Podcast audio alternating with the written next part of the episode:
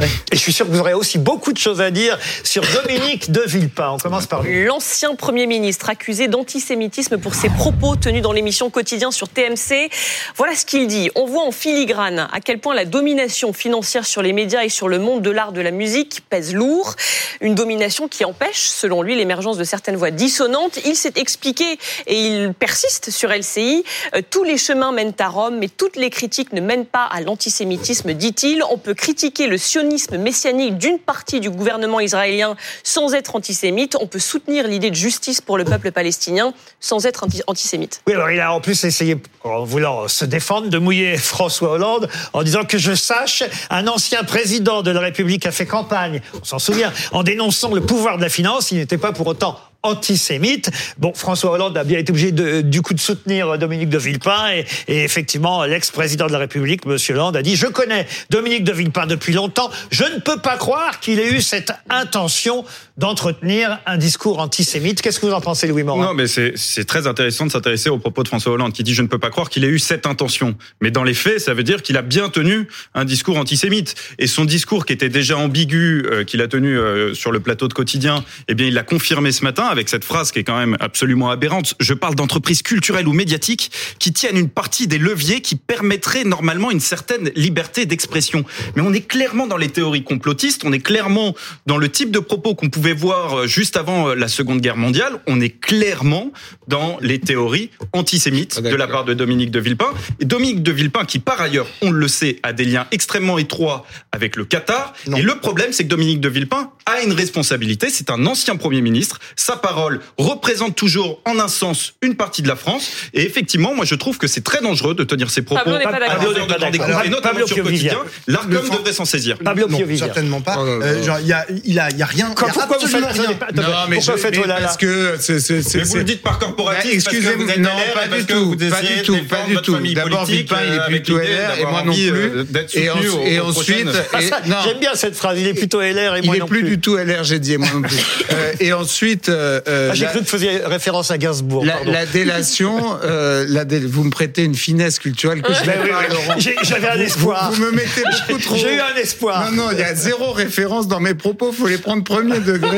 Euh, Il y a, il y a, il y a, il y a pas d'arrière-pensée euh, de, de cette nature. Non, moi, je, je, pense- je suis contre la délation. Euh, voilà autre chose qui, qui, qui, qui nous sépare de- des heures les plus sombres que vous avez invoquées, cher Louis Morin. Quelle délation bah, le fait de saisir l'Arcom, d'en Non, appeler mais à l'Arcom. Mais pardon, Non, mais moi, l'Arcom je va suis se pour saisir toute seule. La liberté. L'Arcom eh ben, regarde je- les Tout le- médias et écoutez, c'est pas- il suffit de lire Twitter, il y a tout le monde qui saisit l'Arcom tous les jours. Oui, c'est pas de la délation Je que de trouve- dénoncer je- des non, propos et je antisémites. trouve que c'est trop grave, c'est trop grave d'accuser quelqu'un d'antisémitisme quand quand on prend euh, ses propos euh, de manière précise. Moi, je suis désolé, je n'ai pas vu d'antisémitisme dans les Pablo, déclarations Et, de et je, je souscris totalement à ce que vient de dire Charles Consigny. Et la deuxième chose, c'est que votre fantasme en fait des liens entre Dominique de Villepin et le Qatar, franchement, à- à- allez vérifier. D'ailleurs, il l'a dit sur CNews. Il a dit je n'ai aucun lien avec Non, le non, Qatar. non, non, il a je n'ai dit, jamais je n'ai reçu un centime. Il n'a pas laisse-moi dit, je n'ai aucun lien. Il dit a dit, je n'ai jamais reçu un je- centime du je Qatar, sauf une fois un prix littéraire, et j'ai donné l'intégralité Il a des dit sous que j'ai reçus aux bonnes œuvres. Il a dit je n'ai pas de contrat en tant qu'avocat avec le Qatar, on ce qui est bien alors d'où d'où d'où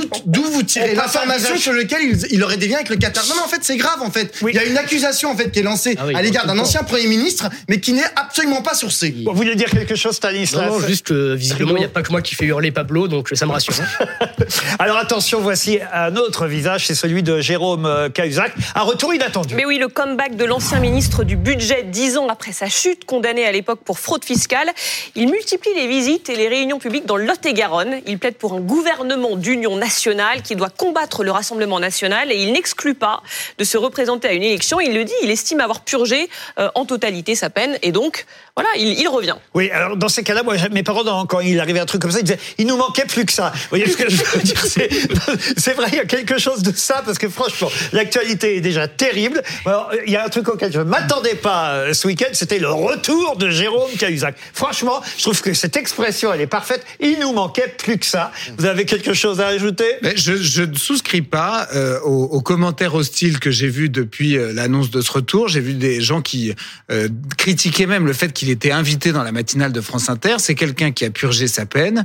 Euh, c'est quelqu'un qui a le droit de s'amender, qui a le droit de retourner dans la société. Et je trouve, moi, Ça à prouve qu'il a de la Suisse dans les à idées. titre personnel, je trouve que c'est quelqu'un qui a été lynché. Et donc, je crois qu'il a le droit euh, de Il a faire ce qu'il fait en ce il a, moment. il a quand même commis une faute morale et politique très grave. Pour laquelle le il fait a été que, condamné. Non, mais le fait que là, à 71 ans, hein, je, je rappelle quand même son âge parce que c'est quand même pas négligeable, euh, à 71 ans, imaginez qu'on va faire un retour en politique après ce qu'il a fait il y a moins de 10 ans. On je trouve ça très Non, mais problématique. attendez, il y a un principe démocratique. Alors oui, Il y a un principe démocratique, c'est que c'est aux électeurs de s'exprimer, tout simplement. C'est à eux de dire s'ils veulent. On verra d'abord s'il est envie. candidat. N'allons pas plus vite que la musique. On verra bien. Et puis s'il l'est, effectivement, ce sont les électeurs euh, qui trancheront. Euh, Vous avez raison, à Villeneuve, sur le troisième visage. Elle vient régulièrement hein, en ce moment dans le trombinoscope. C'est Anne Hidalgo. Elle publie un communiqué sur Twitter récemment renommé X et dans une tribune euh, au Monde, Anne Hidalgo qui détaille longuement sa décision de quitter Twitter. Voilà ce qu'elle dit. Loin d'être l'outil révolutionnaire qui au départ permettait un accès à l'information au plus grand nombre, euh, Twitter est devenu ces dernières années euh, l'arme de destruction massive de nos démocraties. Ah oui, elle est Elle très est plus dure. sur Twitter. Très dur avec le. Ouais, alors en même temps, elle s'en est bien servie à un moment donné pour montrer qu'elle faisait du vélo dans Paris pendant qu'elle était euh, à Tahiti. À, ce moment-là, ça lui servait plutôt bien, euh, Twitter. Mais au fond, je dois dire que tout ce qu'elle décrit, on va pas toujours euh, montrer du doigt Anne Hidalgo de façon négative. Tout ce qu'elle décrit sur le réseau social en question euh, est plutôt juste. Moi, je, je, à, la fin. Sauf qu'on a quand même l'impression qu'elle essaie d'allumer tous les jours euh, des contre-feux par rapport à ce qui s'est passé en Polynésie. Consigné? Bah, je pense que c'est la pire mère de toute l'histoire de Paris, euh, et même de, de- depuis la création de la municipalité, depuis la création de la municipalité sous, sous la Grèce antique, je pense qu'on n'a pas eu pire maire. Même Tibéri je, je pense que elle, elle- je pense que Madame Hidalgo euh, D'image. mériterait d'être jugée et condamnée euh, lourdement pour ce qu'elle a fait, bien plus lourdement que Monsieur Cahuzac. Je trouve qu'elle a détruit voir, Paris.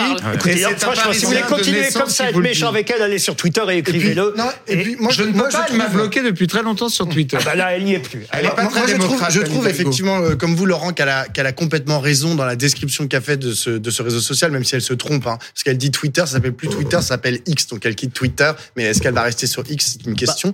Euh, mais au-delà de ça, euh, il y a, y a, y a, y a l'opprobre, en fait, la, la violence dont Anne Hidalgo fait l'objet sur les réseaux sociaux est absolument folle. C'est-à-dire que c'est ce que dit Charles, mais multiplié par un million. C'est-à-dire c'est sexiste, euh, c'est euh, mais c'est classiste. Il se moque de sa de son origine euh, espagnole, etc. Tout y passe lorsqu'il s'agit de parler vous C'est très violent. Redonnez-moi la parole parce qu'il nous reste très peu de temps. Je voudrais juste prendre 10 secondes pour montrer un dernier visage dans le trombinoscope, même si on n'était pas, je sais Pablo que vous n'étiez pas d'accord, et moi non plus d'ailleurs, avec ses dernières positions euh, contre le mariage pour tous et autres, mais il n'empêche que à 50 ans, cette actrice euh, Rona Hartner vient de nous quitter. J'ai travaillé pendant un ou deux ans avec Rona Hartner euh, sur Europe 1 euh, à l'époque. C'était une actrice d'origine roumaine qu'on avait vue dans un film de Tony Gatliff avec Raymond Duris, avec Raymond Duris, avec Romain. Romain Duris, pardon, je sais pas pourquoi je dis Ray- Raymond. Euh, Il faut que j'aille vite, alors voilà, je m'y perds. Ça s'appelait Gadjo Dilo. C'était une actrice magnifique, une bonne chanteuse. Elle vient de nous quitter à l'âge de 50 ans. J'ai eu la chance de travailler avec elle